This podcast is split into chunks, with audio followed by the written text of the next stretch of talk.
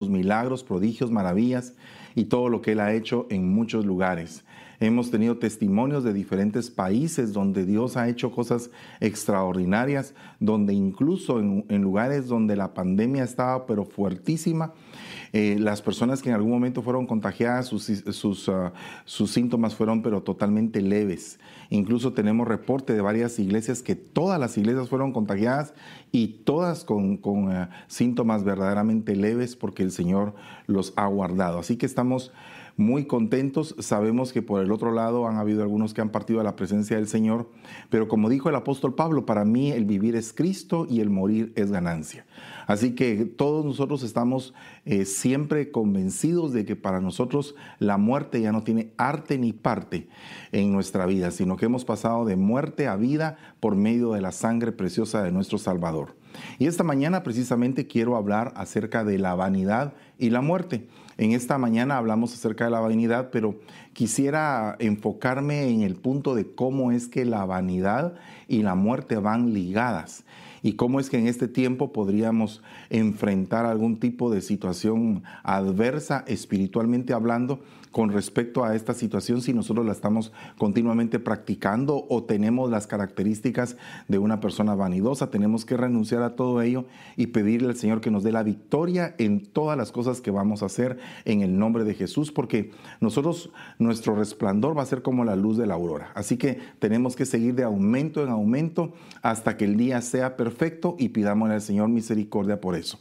Cierre sus ojitos en el nombre de Jesús. Y le vamos a pedir al Señor que nos ampare con esta palabra. Padre, en el nombre de Jesús te damos gracias. Bendecimos, Señor, a cada uno por nombre en sus casas, en sus mesas, Señor, toda la provisión, Señor. Manda sobrenaturalmente provisión a los hogares de mis hermanos, de mis hermanas, Señor, en todos los lugares, Señor, porque tú eres Jehová el que provee el que se provee a sí mismo. Y con la fe de Abraham, Señor, te suplicamos, Padre, que proveas, Padre bendito, para las necesidades que tienen nuestros hermanos en el nombre poderoso de Jesús. Asimismo, te suplicamos en esta mañana que el maná, tu palabra que ha caído, ha descendido, Señor, sea una palabra fresca, apostólica, profética, evangelística, pastoral y magistral, que nos pueda llevar al entendimiento, al pleno conocimiento del Hijo de Dios, a la estatura del varón perfecto. Te damos gracias en el nombre poderoso de Jesús. Amén y amén. Gloria a Dios, hermanos. Lástima que no estamos presentes, porque si estuviéramos presentes, le pediría que le diéramos un fuerte aplauso al Señor. La realidad es que los aplausos, todos los aplausos son para Él. Bendito sea el nombre poderoso de Jesús. Bueno, entrando en el tema, la vanidad y la muerte, le decía hoy en la mañana que me he dado cuenta de que hay como que una especie de letargo, una especie de, eh, estupor en toda la gente en este tiempo, el mundo en especial. Y algunos hermanos de la iglesia han sido también atraídos y algunos arrastrados por ese tipo de corrientes.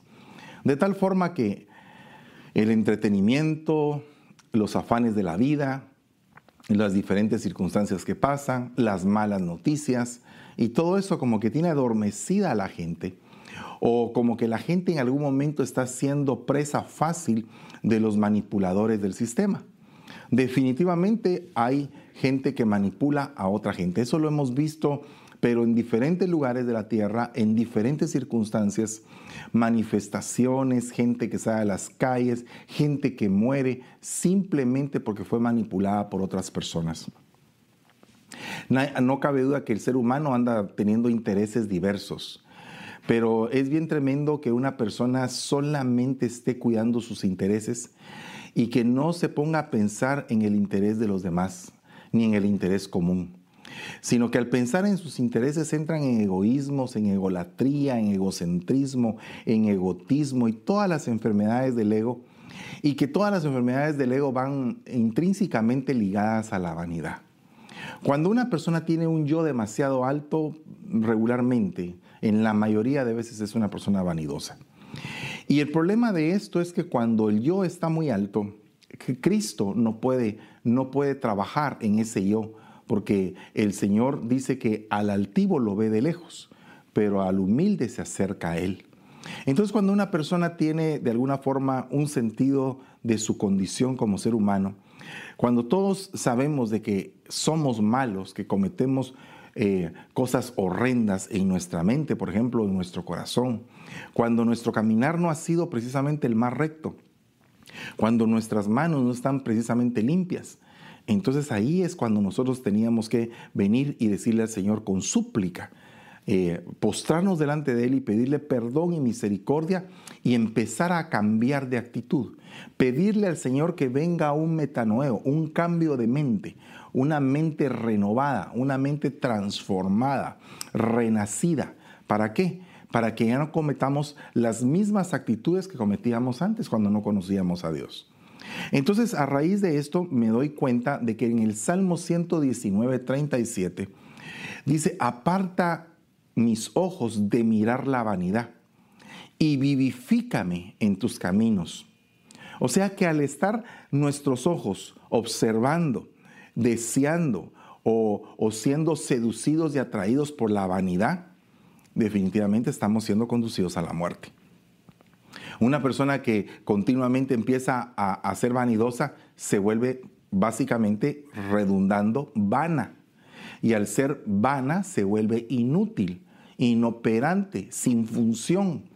Y al no tener una función verdadera y buena en la vida, esa persona, por muchas riquezas que tenga, por mucho éxito que alcance, por muchas cosas que logre, de nada le sirven. De nada le sirve al hombre haber ganado el mundo si pierde su alma. Y ahora muchas personas hablan de éxito. El éxito es como que la merienda fresca que todo el mundo está esperando leer, ver, oír, percibir. Y entonces todas las personas están como que enfermas, como que deseando afanosamente alcanzar el éxito. Pero realmente nosotros los hijos de Dios ya alcanzamos el éxito. El éxito es la salvación de nuestra vida, de nuestra alma. Saber de que si nosotros partimos de esta tierra, partimos a la presencia del Señor, que no hay condenación para nosotros. Ese es el verdadero éxito. El verdadero éxito es que tenemos una vida eterna que nos han asegurado y que de acuerdo a que nosotros vayamos trabajando, eh, esforzándonos por alcanzar esa vida eterna, por perseverar mucho en nuestra salvación, por caminar en la santidad, entonces esa vida eterna se va a hacer realidad ante nosotros. Pero ¿qué pasa si de repente nuestro corazón se llena de vanidades, de cosas superfluas, cosas que no permanecen? Entonces sería como aquellos que empezaron a ganar riquezas, que empezaron a ganar muchas cosas, pero que al final su vida se pierde a la hora de la muerte. Es como aquel hombre que llenó todos sus graneros y que en el momento en que él dijo, alma, satisfácete porque has llenado todos tus graneros de abundancia. Vino una voz del cielo que dijo, necio, de nada te sirve todo lo que hiciste porque en esta noche vienen por tu alma. Y todo lo que hiciste no te va a quedar, pero ni una cosa. Entonces muchas veces nosotros no nos damos cuenta en las cosas bellas de esta vida. Esta vida aquí tiene cosas muy bellas. Pero acuérdate que bien dice en la Biblia, el que ama su vida la perderá, pero el que pierda su vida por causa de mí, la ganará. Entonces, ¿qué significa esto? Esa vida que se pierde, esa es la vida vanidosa. Esa vida que algunos aman es la vida de las vanidades. Y esa vida no es nada más que la muerte, la muerte misma y la condenación eterna. Jeremías 10.3 dice, porque las costumbres de los pueblos son vanidad pues un leño del bosque es cortado, lo trabajan las manos de un artífice con la suela y forman de esto un ídolo. Entonces las vanidades son la consecuencia de que hayan tanto ídolo actualmente el ídolo de la canción, el ídolo del deporte, el ídolo cristiano, entre comillas, ¿verdad? Que no, esa palabra suena un poco, un poco rara, pero la realidad es que hay gente que hasta los mismos, los mismos personajes que, que de alguna manera predican, o en alguna manera eh, tienen algún cargo muy importante dentro del camino de Dios, hay gente que los idolatra. Esto no es nuevo, porque a Pablo y a Bernabé los querían idolatrar. Cornelio se, se postró delante de Pedro ya lo quería adorar. Entonces, muchas personas buscan íconos, buscan ídolos a quien adorar. Y hay gente que adora estatuas inanimadas, hay gente que adora eh, posesiones que tienen, hay gente que adora a seres queridos, hay gente que eh, adora a sus hijos, por ejemplo, y no está bien decir eso porque la adoración es exclusiva del Señor. La adoración es exclusiva del Señor. Armando Manzanero hace muchos años sacó un, canto que dice adoro. Adoraba la calle, adoraba esto, adoraba otro, pero no nos dábamos cuenta de lo terrible e-, y equivocados que estábamos al decir adorar, porque la adoración es exclusiva para Dios. Solo Él es digno de toda adoración, de toda honra, de toda gloria. Entonces las costumbres, las tradiciones, eh, la corriente del mundo nos lleva a un precipicio que si nosotros nos metemos ahí, podemos ser arrastrados y llevados por ese precipicio.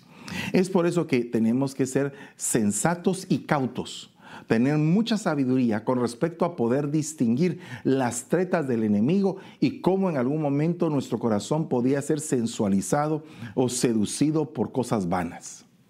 Jeremías 10:14 dice, todo hombre torpe, falto de conocimiento, todo orfebre, se avergüenza de su ídolo. Porque engañosas son sus imágenes fundidas y no hay aliento en ellas. Vanidad son, obra ridícula, en el tiempo de su castigo perecerán. Entonces aquí vemos que hay gente que funde imágenes con el objeto de adorarlas, con el objeto de exaltarlas, de elevarlas a los altares, de enfermarse con esas imágenes. ¿Y qué trae todo esto? Es pura vanidad, según lo que dice la Biblia. Pero no solamente eso, es torpeza y es falta del conocimiento. Pero ¿de qué conocimiento está haciendo falta esta persona? Del conocimiento del santo, porque cuando tú conoces al santo, cuando tú conoces al verdadero, al eterno, cuando tú conoces al Dios todopoderoso, cuando sabes que Él te perdonó, cuando sabes que te limpió, ya estás marcado. Ya tú sabes qué fue lo que pasó. Esa experiencia es la mejor y la más grande que te pudo haber pasado en la vida y solo esperar realmente el proceso del arrebatamiento para poder alcanzar y tener la bendición necesaria, la bendición completa. Entonces, mira lo que dice acá en Jeremías 14, 14. Entonces el Señor me dijo, mentira, profetizan los profetas en mi nombre. Yo no los he enviado, ni les he dado órdenes, ni les he hablado visión falsa, adivinación, vanidad y engaño en sus corazones ellos les profetizan. ¡Wow! ¡Qué tremendo es que hay profetas llenos de vanidad! Y no cabe duda que en el final, en el recorrido de la iglesia, cuando la iglesia va a estar adornada, cuando la iglesia está preciosa, que no nos vaya a pasar lo que pasó con Israel, que después de que la adornaron se puso soberbia, hubo arrogancia en su corazón cuando ya había llegado a la realeza y se prostituyó. Entonces nosotros tenemos que saber que cuando Dios nos va embelleciendo, más atractivos somos para los del enemigo, para los de la corriente del enemigo, de tal forma que quieren arruinarnos nuestra vida. Por eso tenemos que ser cuidadosos de oír profetas llenos de vanidad. No debemos de estar escuchando profecías que su esencia es la vanidad. ¿Y cómo podemos distinguir esas profecías? Porque si en nosotros habita la verdad, la verdad nos va a ser evidente cuando algo no es cierto. El Espíritu de Dios que opera en nosotros, que nos guía a toda verdad, Él nos hará saber cuándo es algo de Dios y cuándo no es algo de Dios. El problema es que mucha gente se deja seducir fácilmente porque no, no consultan al Espíritu Santo, porque no se dejan guiar por Él, porque no tienen una relación con Él intrínseca. Pero cuando continuamente estamos pidiéndole al Señor misericordia, entendimiento, sabiduría, conocimiento, templanza, una prudencia para actuar, entonces vamos alcanzando un equilibrio santo. Y ese equilibrio santo nos permite llegar a un conocimiento, a una madurez, a una estatura que nos va a permitir estar bien cuando estemos presentes delante de Él. Efesios 4:17 dice, esto digo pues y afirmo juntamente con el Señor que ya no andéis así como andan también los gentiles en la vanidad de su mente, en la vanidad de su mente. Entonces observe este punto, Efesios 4:18. ¿Cuál es la consecuencia de andar en la vanidad de la mente? Es que tienen entenebrecido su entendimiento, que están excluidos de la vida de Dios. Por lo tanto, al estar excluidos de la vida de Dios, ¿qué es lo que les espera? Muerte. ¿Por qué la vanidad está ligada a la muerte? Porque entenebrece el entendimiento, pero ¿cuál es el entendimiento que, que, que afecta? No es cualquier entendimiento, es el entendimiento de Dios.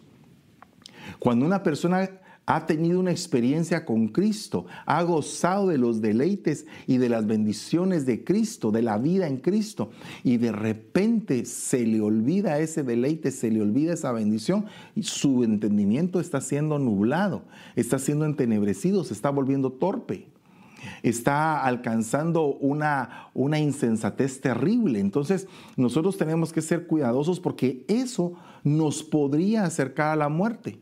Y dice, están excluidos de la vida de Dios por causa de la ignorancia que hay en ellos. Entonces fíjate que es, es paulatino y es progresivo. Primero empieza porque por vanidad, después por un entendimiento entenebrecido, después excluido de Dios porque eran ignorantes.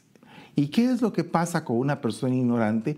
Una persona ignorante es muy fácilmente arrastrada o llevada de aquí para allá. ¿Por qué? Porque es manipulable. Una persona ignorante que no tiene un conocimiento de lo que es de Dios, fácilmente seducida por cualquier cosa. Por eso es que tenemos que ser cautos. Y por eso es que debemos de estar ligados unos con otros en lo que se llama la cohesión espiritual hueso con hueso, tendón con tendón, coyuntura con coyuntura, músculo con músculo, para que si existe la cohesión espiritual del cuerpo místico de Cristo, se va a levantar un gran ejército que no fácilmente va a poder ser derrotado. ¿Por qué? Porque van a ser personas que, van a tener el conocimiento del santo. Y cuando uno conoce al santo, ¿qué otra cosa va a querer conocer? Si uno sabe quién es y por qué es que uno vive así. Alguna persona puede decirte, ¿y por qué es que tú no, no te apartas de tu fe? ¿Por qué es que crees en todo eso que dices? Pues porque has tenido la experiencia, como dijo Juan, lo hemos visto, lo hemos oído, lo hemos palpado, hemos hablado, hemos estado con Él. Todo esto es referente al verbo, a la palabra. Entonces la ignorancia de la que estamos hablando aquí es la ignorancia de la palabra, porque cuando la persona no lee, cuando la persona no escudriña, cuando la persona no tiene un contacto con las sagradas escrituras, cualquier cosa, cualquier desinformación o deformación que oiga en cualquier medio le es, le es atractivo o le, o le seduce o le emociona o le cambia el criterio. Hay personas que tienen unos criterios tan, tan erróneos, pero es porque se han dejado manipular por la información y no ellos han querido escudriñar y profundizar en el conocimiento del santo. ¿Y por qué es esto? Porque sus corazones se volvieron duros. Dice, por la dureza que de su corazón. Un corazón sensible es un corazón que siempre está pendiente de lo que Dios quiere. Una persona que tiene un corazón sensible está buscando qué es lo que Dios le va a hablar y está pidiéndole al Señor que le hable a su corazón directamente por profecía, por mensaje, por un heraldo, por, por las escrituras, por diferentes medios, porque Dios tiene diferentes medios para comunicarse con nosotros. Nos habla nuestro corazón, nos habla a, través de su escritura, nos habla en las alabanzas también, nos habla por profecía. Entonces, todo esto tiene algo bien hermoso, bien hermoso. Y dice, y ellos, habiendo llegado a ser insensibles, ya no tenían sensibilidad en sus corazones. Sus corazones, ya cuando oían algo de Dios, les aburría. Ya, ah, lo de Dios otra vez. Ah, otra vez ya vino otro culto, ya vino otro servicio. Ya otra vez esa palabra. Esa, eso ya me lo sé yo. Ah, eso ya lo sé. Ya, ya sé, me, me, han contado la historia de Jonás 50 veces. Ya me la sé de memoria. Me sé la de Moisés, me sé la de Abraham. Ya me sé todas las historias. Me sé todo de memoria. Ya, ya. Pero, ¿sabes una cosa? Te falta algo sensibilidad en tu corazón para que lo que tú sabes lo puedas meter ahí y que puedas vivirlo, así como esos grandes hombres, como esos grandes hombres de fe, como esos héroes vivieron su vida creyendo firmemente en las promesas de Dios. Cuando tú tienes insensible el corazón, no puedes experimentar eso, pero cuando lo tienes sensible, wow, qué tremendo. Porque cuando lo tienes insensible, dice la Biblia, se entregaron a la sensualidad. O sea, los sedujeron y fueron fácilmente seducidos. ¿Por qué? Porque se habían vuelto insensibles. Y entonces empezaron a cometer con avidez toda clase de impurezas. Empezaron a pecar deliberadamente, se descarriaron, se desviaron y algunos se perdieron y jamás volvieron. Efesios 4:15 dice, por el contrario, maduremos, maduraremos y seremos como Cristo en todo sentido, enseñando la verdad con amor. Cristo es la cabeza y el cuerpo entero depende de Él. Por medio de Él, todas las partes del cuerpo están ligadas y se mantienen unidas. Cada parte cumple su función y así todo el cuerpo crece y se fortalece por medio del amor. Observe usted esta escritura tan hermosa. Primero, madurar. Una vez que maduremos llegaremos a ser como Cristo en todo sentido. Una vez que seamos como Cristo, podremos entregar palabra, podremos enseñar, pero no la enseñaremos comúnmente, la vamos a enseñar en amor. Porque, ¿cuál es el principio que rige todo esto? Que Cristo es la cabeza de donde todos dependemos. Entonces, todo el cuerpo, si tú eres de Cristo y yo soy de Cristo, nosotros nos vamos a llevar bien, porque vamos a estar en la coyuntura, vamos a estar ligados porque la sangre de Cristo nos liga, la sangre de Cristo nos une, ¿verdad? Entonces, la palabra de Él en nuestra vida y en la vida de los que nos, de los que nos rodean haría que todos tuviéramos el mismo sentir. Por medio de Él, todas las partes del cuerpo están ligadas. Por eso estoy hablando de la ligadura, de la ligadura por medio de Cristo. Qué lindo es tener una ligadura así, hermano. Qué lindo es unirte a alguien cuando sabes que ese alguien tiene esa misma ligadura. Y entonces así, si ese alguien tiene la misma ligadura que tú, ese alguien va a saber su lugar y tú vas a saber tu lugar. Tú vas a cumplir la función que a ti te toca y él o ella la función que les toca. Y entonces cada quien en su función vamos a estar operando coordinadamente en un solo cuerpo, en un solo sentir. Imagínense qué hermoso todo esto. Entonces en otra versión, el mismo versículo dice, Ahora les pido de parte del Señor que ya no vivan como los que no conocen a Dios, pues ellos viven de acuerdo a sus tontas ideas. Son gente ignorante y terca que no entiende nada. Y por eso no disfruta de la vida que Dios da. Han perdido la vergüenza, se han entregado totalmente a los vicios y hacen toda clase de indecencias. Entonces una persona entregada a la vanidad, imagínense, me pongo a pensar lo que Pablo encontró en la iglesia de Corinto, que dice que encontró tal perversidad en esa iglesia que ni siquiera en los gentiles él había visto tal cosa.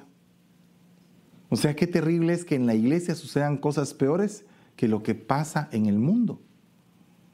Entonces, ¿qué tenemos que hacer? ¿Qué tipo de iglesia era Corinto? ¿Era una iglesia sobreabundada? Era una iglesia que vivía en uno de los puertos más impresionantes de ese tiempo y que había mucho comercio y que había mucho dinero y que eh, toda la gente era adinerada en esa iglesia. Y había otra iglesia, la de los macedonios, que era pobre, que era sencilla con sus cosas, que no tenía grandes lujos. Pero esta iglesia tenía un sentido de dar a pesar que era pobre. Y la otra, eh, la otra iglesia estaba teniendo un sentido de vanidad entonces cuando vemos las dos iglesias, la de Macedonia y la de los Corintios, Corintios, tenemos aquí un dilema. ¿Por qué sería que la iglesia de los Corintios, a pesar de tener tantas riquezas, le costaba dar? ¿Por qué? Porque estaban viviendo en su propia vanidad. ¿Y qué era lo que tenían los otros? Los otros tenían pobreza, pero eran bien ricos, porque ellos estaban gozosos de poder dar, de poder dar de lo poco que tenían a los demás. Imagínense, todos estos, estos días de estas celebraciones de final de año, La gente se embeleza en entregar regalos y todo, todo el mundo quiere entregar regalos, ¿verdad? Porque se dejan llevar por la corriente, por la corriente de este mundo, y entonces hay que darle regalos a la gente que necesita y que aquí, que allá. Bueno, ahora yo me pongo a pensar, ¿y si eso se hiciera todo el tiempo? ¿Y si se hiciera todo el año? ¿Y si fuera una actitud característica de todo ser humano? que cada vez que va a recibir algo de su salario, aparte un poco para el pobre, para el que lo necesita. ¿Qué pasaría si todo ser humano no se comiera todo lo que gana, sino que diera algo a los demás? ¿No cambiaría este mundo? ¿No es el mundo injustamente, no es injusta, eh, no se vive injustamente en el mundo por la avaricia y por el egoísmo del mismo hombre? ¿Acaso no el hombre quiere enriquecerse a costa de poder exprimir a los demás y dejarlos casi sin nada? ¿No es acaso el mismo hombre el que desea en algún momento obtener ganancias ilícitas por medio de diferentes cosas como el narcotráfico, por ejemplo? Entonces, estamos viviendo un tiempo en el cual la maldad del hombre se hace evidente. Dice esta otra versión, lo que les voy a decir es una advertencia de parte del Señor. Dejen ya de vivir como los que no son creyentes. Pero ¿a quién está hablando? Le está hablando a la iglesia de Éfeso. Le está hablando a los de la iglesia. Hoy, ¿a quiénes estoy hablando? Bueno, sé que tal vez habrán algunos que no han recibido a Cristo como su Señor y Salvador y que nos están oyendo. Pero te estoy hablando a ti que estás en la iglesia, tú que profesas ser creyente, que naciste de nuevo, que tienes una relación con Cristo. Deja ya de vivir como los que no son creyentes, porque ellos se guían por pensamientos que son inútiles. Ellos son ignorantes y no entienden. Se niegan a escuchar, por eso están alejados de la vida. Están alejados de la vida, espíritu de muerte, de la vida que viene de Dios. Han perdido la vergüenza, se han dedicado a la inmoralidad y se entregan cada vez a cometer toda clase de depravaciones. Póngase a pensar por un momento en lo delicado que es esto. Y entonces, ¿cómo hacemos, hermano? ¿Qué es lo que sucede? Bueno, el problema es que eh, cuando uno les habla, muchas veces no quieren escuchar. Es como un padre que le habla a un hijo y le habla repetitivamente de las mismas cosas y de lo mismo y de lo mismo, pero no han llegado al entendimiento el hijo de poder comprender la esencia de lo que el padre le quiere trasladar. La Biblia dice, Eclesiastés 7:6, porque como crepitar de espinos bajo la olla, así es la risa del necio. Y también esto es vanidad. O sea que la necedad va ligada a la muerte, porque la persona que es necia no va a tener largos días. La persona que es obediente va a tener largos días. Y, el problema de todo esto es que la necedad y la vanidad muchas veces, como en este caso, van de la mano. Qué tremendo. Miren, cuando hay muchas palabras, aumenta la vanidad. ¿Cuál es entonces la ventaja para el hombre? Me pregunto lo que dice Eclesiastés 6:11. Muchas palabras hay vanidad. Hay gente que como habla y no dejan de hablar, no dejan, eh, no, no permite que haya una medición a lo que dicen. Entonces muchas veces nos enredamos en muchos errores porque el que mucho habla, mucho hierra erra. Entonces nosotros tenemos que saber que tenemos que cuidarnos. Tenemos que cuidarnos de nuestra forma de hablar. Tenemos que cuidarnos de nuestra manera de comportarnos delante del Señor. Entonces, fíjese que existe una palabra en hebreo que significa vanidad, que se dice aben, aben. De ahí viene la palabra afán. También viene eh, la palabra nada, reducirse uno a la nada. Eso es afanarse. Cuando tú estás afanado, te reduces a la nada. Llega un momento en el cual estás tan afanado que hasta abusan de ti. Por ejemplo, una persona que está afanada por su trabajo.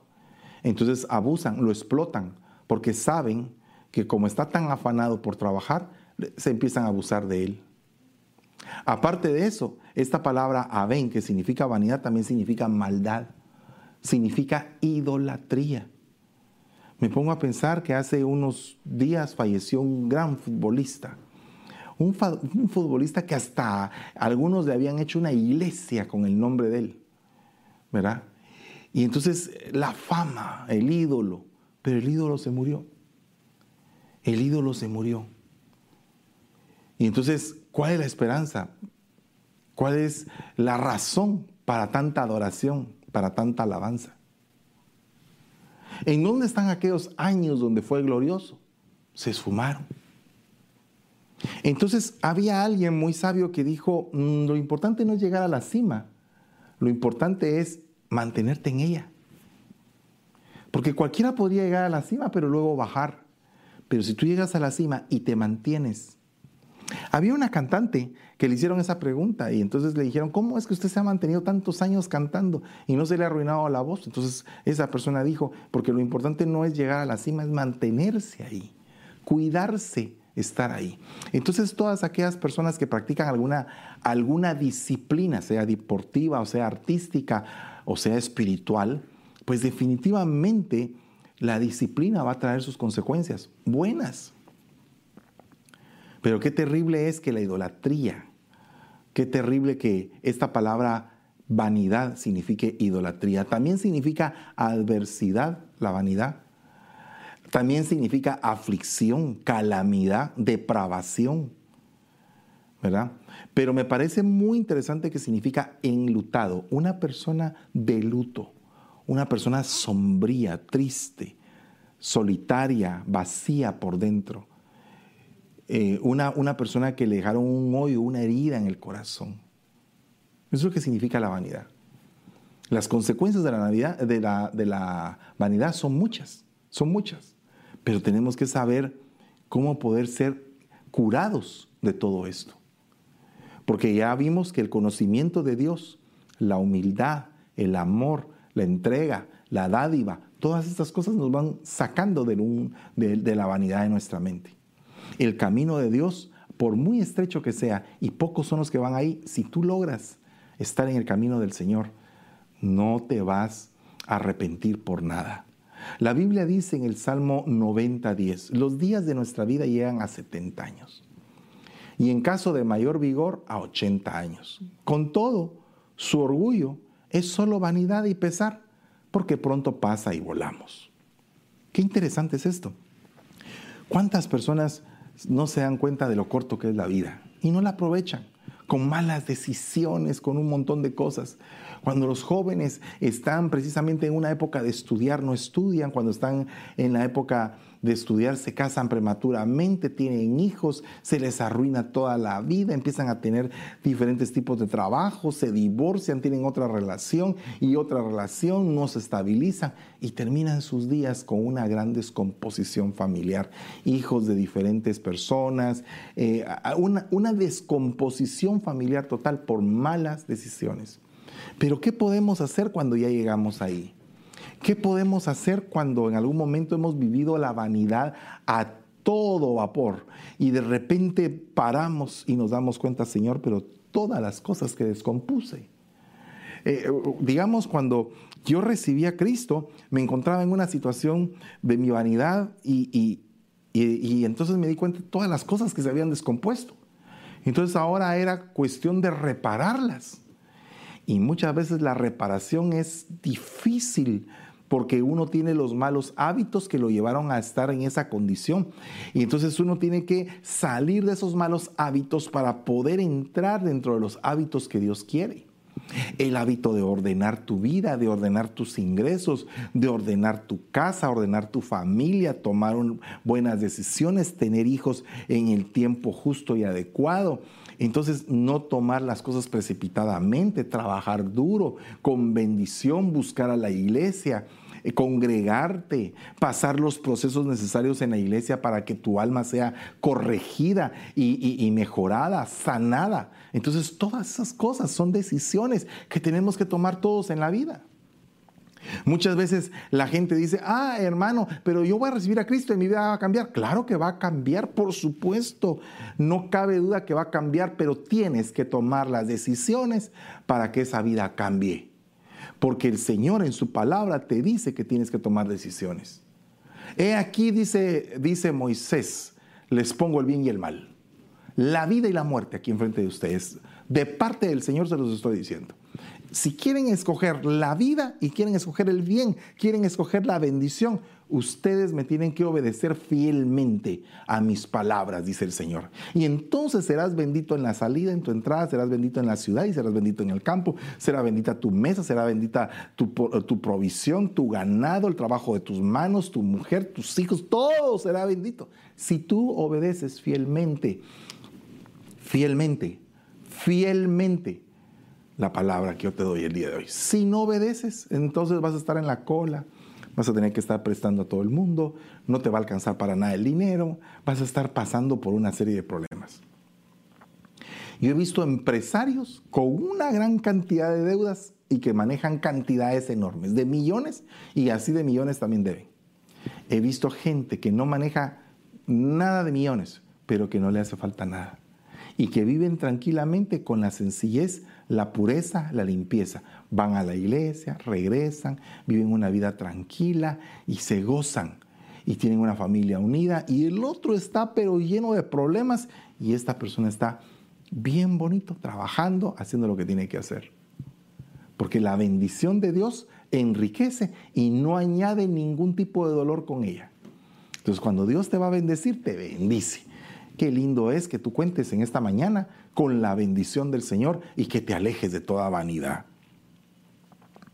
También la persona perversa, la persona vana, la persona eh, violenta, maneja vanidades, cosas que pasan, que no tienen ningún valor para la vida de la persona. Hay otra palabra que se dice elul. Elul también significa vanidad, pero significa bueno para nada. Eso es lo que significa. Una persona buena para nada. Imagínese usted qué terrible. Dice Jeremías 14, 14. Entonces el Señor me dijo, mentira profetizan los profetas en mi nombre, yo no los he enviado, ni les he dado orden, ni, ni les he hablado. Son unos buenos para nada. Entonces, qué terrible es que seas un profeta, que tengas un vaso que tiene la investidura de profeta, pero que cuando vas a derramar algo lo vas a entregar, no, no hay nada ahí, solo pura vanidad. Me recuerdo que había un profeta que hace mucho tiempo venía aquí a, San Francisco.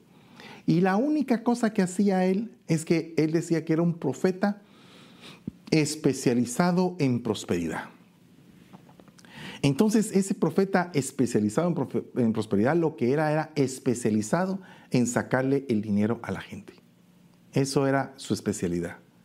Y su especialidad era que manipulaba con la palabra a la gente para sacarle su dinero. Entonces, eh, cuando esas cosas pasan, todo ese ambiente, toda esa esfera se llena de afán, de vanidad, de cosas malas. Tenemos que pedirle al Señor que nos bendiga y que la bendición no traiga dolor, porque si es de Él, no va a haber dolor. Por otra parte, mire lo que dice esta otra palabra. Esta otra palabra en hebreo también significa vanidad. Se dice elil, elil, bueno para nada. También significa bueno para nada porque es la raíz de la otra. Pero también significa una persona nula, nula. Una persona que está anulada, Fíjese lo que dice eh, eh, Job 13, 4. Porque ciertamente vosotros sois fraguadores de mentira, sois todos vosotros médicos nulos. En la parte de abajo dice, la versión Castilian dice, curanderos vanos sois todos vosotros. Solo sois médicos de apariencia, dice la versión Jerusalén 2001. La versión Hoinemann dice, eh, curadores pésimos, todos. Eh, otra versión dice, todos ustedes son médicos inútiles, médicos de enfermedades imaginarias, me traen remedios ilusorios. ¡Hala! Eh, mire todo esto, lo, terrible que es.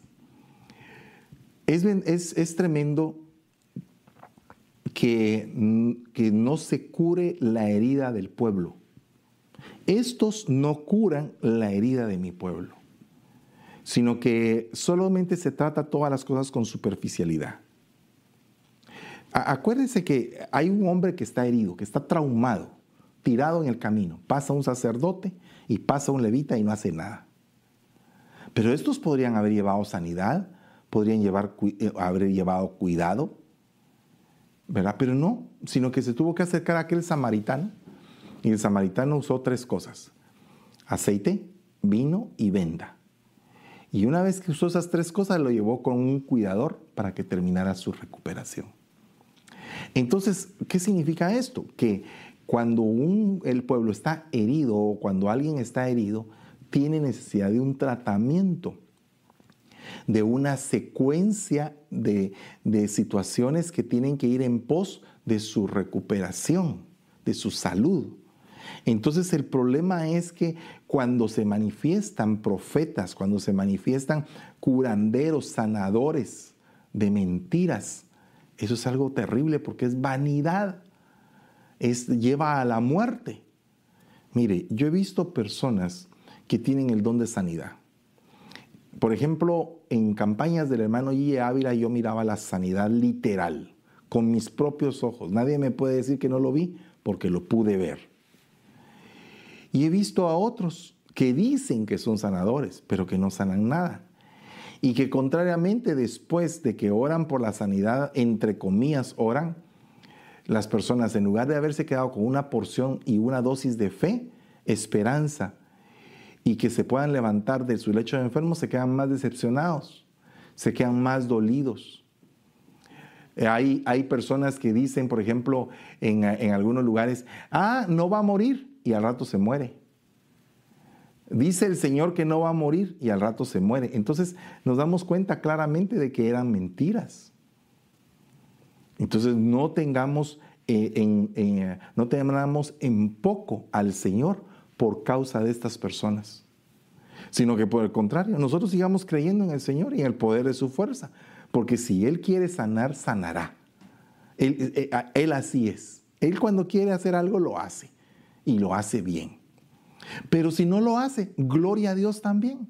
No tendríamos por qué molestarnos. Simplemente Dios es Dios y Él hace como a Él le place. Eh, otra palabra que significa vanidad se dice efa, que significa respirar, aliento, aire. Y dice Isaías 41, 23, danos nuevas de lo que ha de ser después para que sepamos que vosotros sois dioses, o a lo menos haced bien o mal para que tengamos que contar y juntamente nos maravillemos. He aquí que vosotros sois nada y vuestra obra es vanidad. Abominación es el que los escogió.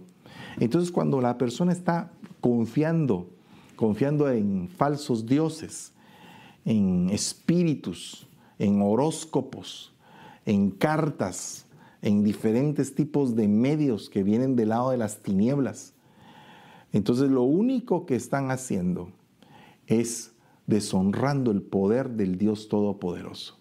Deshonrándolo. ¿Por qué? Si Dios es nuestra sanidad, Dios es nuestra salud. Yo creo firmemente que Dios es, mi salud. Y si Él quiere que yo esté sano, lo voy a estar. Y si Él quiere que yo padezca de enfermedad, pues entonces tendría que padecer la enfermedad como lo, le pasó a Pablo. Bástate mi gracia, porque, porque en tu debilidad, en la enfermedad que tienes, se perfecciona mi poder. Entonces, si esto es, gloria a Dios por todo, por la salud y por la enfermedad, gloria a Dios en todo, porque Dios tiene planes para nosotros. Planes de bien y no de mal.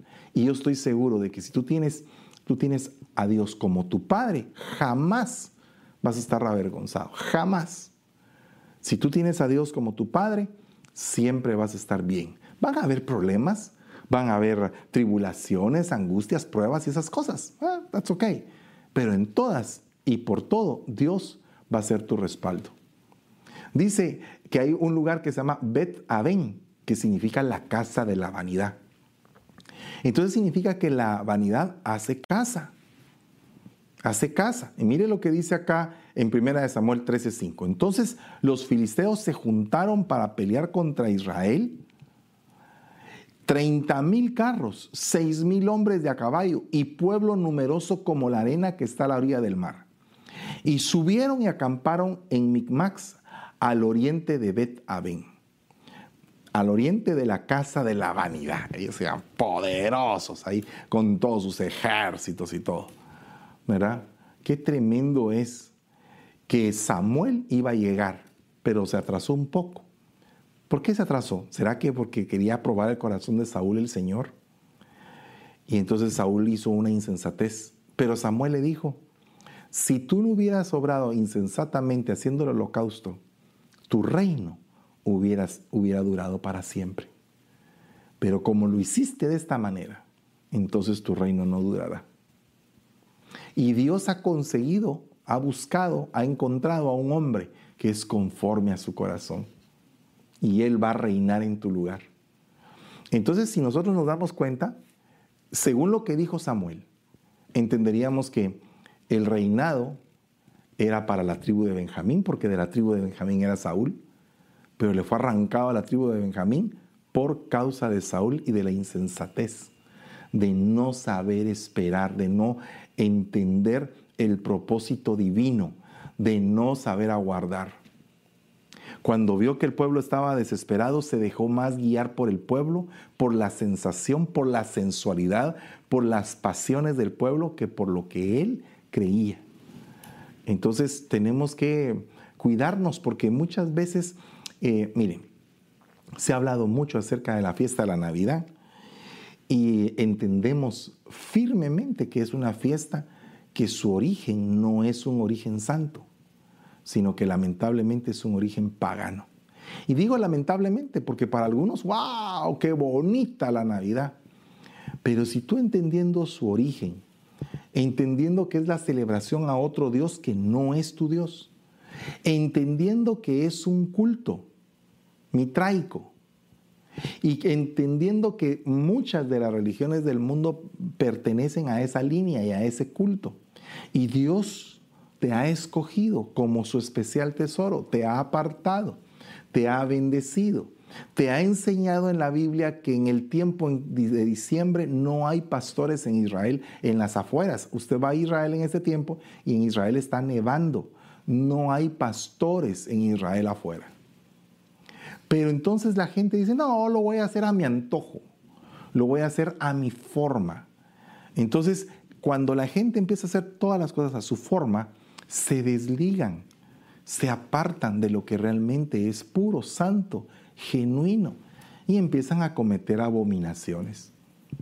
Entonces, eh, hermano, entonces no debo de celebrar. Mire, yo le recomiendo que no lo haga. Le recomiendo que no lo haga.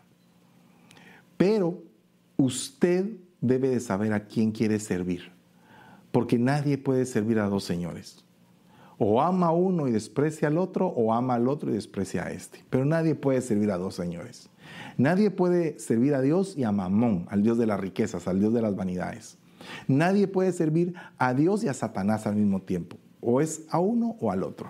Entonces nosotros tenemos que pedirle al Señor misericordia misericordia para poder tener un corazón de servicio y de adoración continua hacia Él.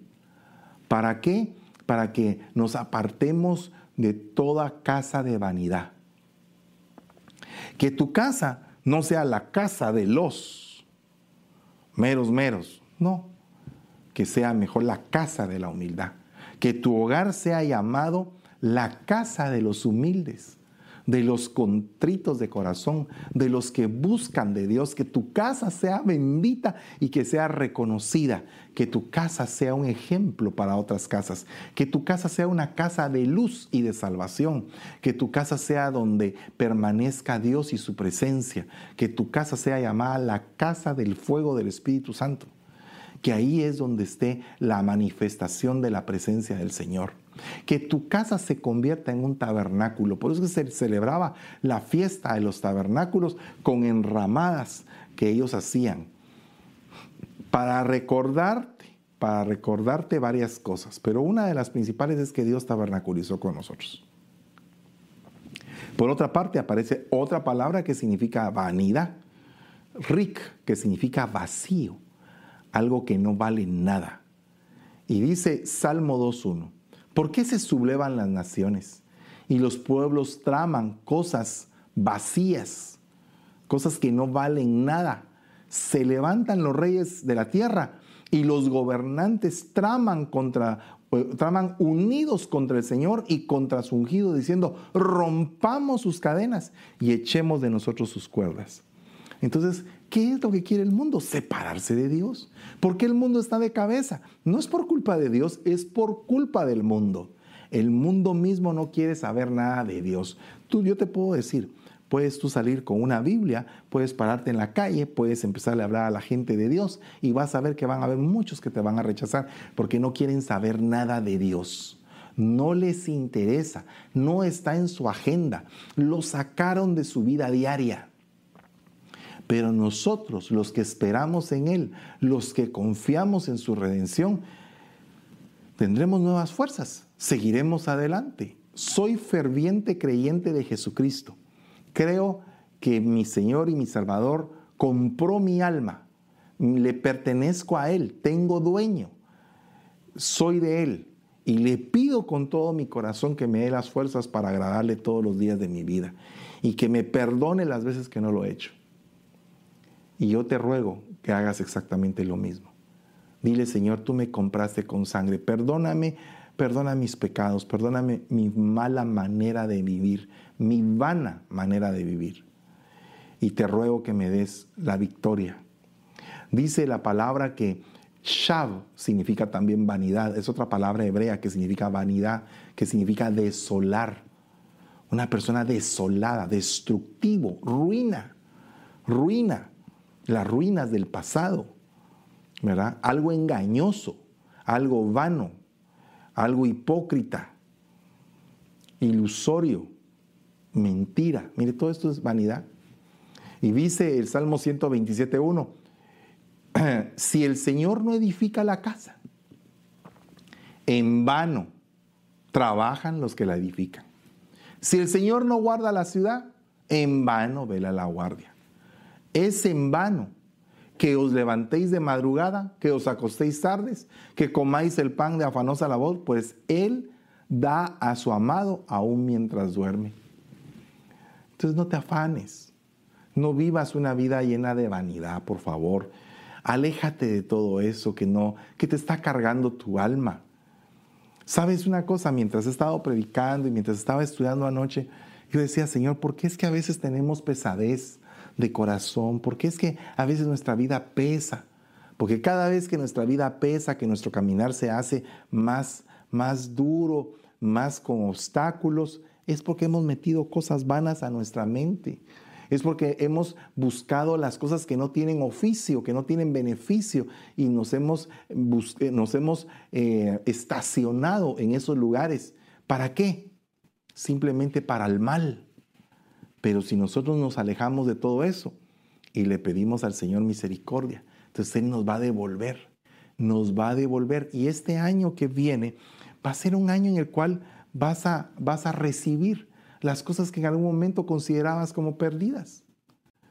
Sheker significa una falsedad, un embuste engañador, un engaño, vanidad, mentira, traición, imagínense. Y David había dicho ciertamente en vano, he guardado todo lo que este hombre tiene en el desierto, de modo que nada se perdió de todo lo suyo y él me ha devuelto mal por bien. Así haga Dios a los enemigos de David y aún más, si al llegar la mañana he dejado tan solo un varón de los suyos. O sea, estaba dispuesta a la destrucción para la casa de Nabal, porque no había sabido entregar de gracia lo que de gracia había recibido. ¿Cuántas bendiciones no tenemos de parte de Dios? ¿Por qué no las compartimos? Dediquémonos a compartirlas, pero no actuemos fingidamente, no actuemos hipócritamente, sino que empecemos a buscar cada día más la sinceridad de nuestro corazón para que nosotros seamos conocidos con un buen testimonio delante de todos y que la gente diga, el Señor lo cambió no porque Él sea bueno o ella sea buena, sino que porque el Señor nos cambió. Y hay, hay otra palabra que también significa vanidad, que se dice tohu, que significa dejar desolado, dejar desierto, sin valor, quitarle el valor a algo, destrucción, menguar. Y dice Samuel 1 Samuel 12, 21, no os debéis apartar, porque entonces iríais tras vanidades que ni aprovechan ni libran, pues son vanidades. No te debes de apartar. Ahora más que nunca en medio de esta pandemia el enemigo quiere dispersar el rebaño. No te apartes. Busca de corazón, eh, conéctate, métete en lo virtual, busca la palabra. No te apartes, porque el enemigo lo que quiere es que te apartes para llenar de vanidades tu mente. El peligro de este tiempo de la pandemia es que se llene de entretenimiento ocioso en tu mente y que después lamentablemente, aunque tengas abundancia material aquí en Estados Unidos o en cualquier otra parte del mundo, no vas a tener la abundancia espiritual. Y el enemigo lo que quiere es arrancarte la abundancia espiritual que el Señor te había llevado. Tal vez antes de la pandemia tenías un nivel y ahora estás con un menor nivel, cuando tal vez se ha recibido más palabra que nunca. Este año ha sido un año de palabra, ha sido un año donde el espíritu de Elías ha, ha recorrido la tierra con palabra, pero palabra abundante. ¿Para qué? Para que la gente vuelva su corazón al Padre. No permitas que termine este año si tu corazón no ha vuelto al Padre. Eh, esta palabra, matayólogos, significa también vanidad. Significa una persona que habla ociosamente, una persona que tiene sin sentido o mal intencionado para hablar, peleonero. Fíjese, una persona peleonera es una persona vanidosa, hablador de vanidades, porque hay muchos rebeldes, habladores vanos, dice engañadores, especialmente los de la circuncisión, a quienes es preciso taparles la boca porque están trastornando familias enteras, enseñando por ganancias deshonestas cosas que no deben. ¿Cuántas personas habían ya entendido lo que era la gracia? Y ahora viene el movimiento judaizante y quieren meter otra vez la ley en los corazones de aquellos que ya habían entendido o tal vez medio habían entendido la ley perfecta que es la ley de la gracia. Qué tremendo es que se ponen a oír, porque cuando una persona está ociosa, quiere oír, tiene comezón de oídos, pero cuando una persona está practicante de la palabra de Dios, se va ejercitando y va avanzando. Esta otra palabra, matayo, significa inútil, vacío. Y dice la palabra en primera de Pedro 1.18, sabiendo que fuisteis rescatados de vuestra vana manera de vivir, la cual recibisteis de vuestros padres, no con cosas corruptibles, como oro o plata, sino con sangre preciosa de Cristo, como un cordero sin mancha y sin contaminación, ya destinado desde antes de la fundación del mundo, pero manifestado en los postreros tiempos por amor a vosotros, y mediante el cual creéis en Dios, quien le resucitó de entre los muertos y le ha dado gloria para que vuestra fe y esperanza sean en Dios, sabiendo que fuisteis rescatado de tu mala manera de vivir. Hoy te invito en el nombre de Jesús a que recuerdes que fuiste rescatado. Pero si en algún momento se te ha olvidado en medio de esta pandemia, te llenaste tu corazón, tus pensamientos de cosas vanas, pídele perdón a Dios. Dile, Señor, perdóname. Yo no quiero estar así. Yo no quiero estar así. Yo quiero estar bien. Dile, esto pues digo y requiero en el Señor, que ya no andéis como los otros gentiles, que andan en la vanidad de su mente, en la inutilidad, teniendo el entendimiento entenebrecido, ajenos de la vida de Dios. Entonces, no quiero que andéis como los otros gentiles, dice Pablo que sea ese un mensaje para ti, que sea un mensaje para mí, para todos, para toda la cristiandad. Ya no andemos como anda el mundo. Quitémonos todo aquello que en algún momento nos hace ver como que fuéramos del mundo. Pidámosle al Señor entendimiento, fuerza, fortaleza, que sea quitado todo aquello que, que a Él no le agrada.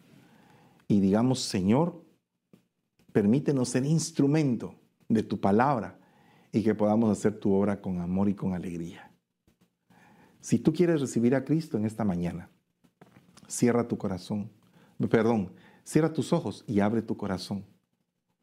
Y dile, Señor Jesús, te pido que hoy, en esta mañana, entres a mi corazón. Lo abro, lo abro para que tú entres, transformes mi vida y me cambies. Padre, te pido perdón por mis pecados. En el nombre de Jesús, lo acepto como mi único y suficiente Salvador, que su sangre preciosa me limpie de todo pecado. Y te doy gracias por mi vida a partir del día de hoy. Tú eres el dueño de todo mi ser. Por favor, ayúdame a entender tu palabra y a recibir la sana doctrina en el nombre de Jesús. Y a todos los demás, Señor, no permitas, Padre, que la vanidad opere en nuestros corazones. Pero si hay algo de vanidad en nuestras vidas, Señor, sácalo. Saca aquellas cosas que no son útiles. Y permítenos vivir una vida santa, una vida en amor, una vida en pureza, en limpieza, Padre. Permítenos seguir adelante en tu nombre, en el nombre poderoso de Jesús. Gracias te damos y te bendecimos, Señor. Amén y amén. Hermanos amados, tenemos el día de mañana a las 7 de la noche y a las 8 y media de la noche nuestros discipulados. El general a las 7 y el ministerial a las 8 y media. El día martes tenemos nuestra escuela profética a las 7.30. El día miércoles, jueves y viernes nuestros servicios. El miércoles noches matrimoniales. El jueves el devocional con mi esposa Debbie Campos. El viernes tenemos en la aljaba del salmista. Y todo esto empieza a las 7 y media a las 7 y media de la noche todos los días, hora de California. El día sábado a las 5 de la tarde tenemos nuestro evento de jóvenes, nuestro, nuestro servicio especial para los jóvenes. Y el día domingo a las 9 y a las 11 y 30, nuestros cultos devocionales. Que Dios le bendiga. Espero verlo en la proclama profética, que va a ser algo maravilloso y sé que va a traer bendición para su vida todo lo que viene para este año. En el nombre de Jesús, reciba bendiciones y que tenga un buen fin de semana.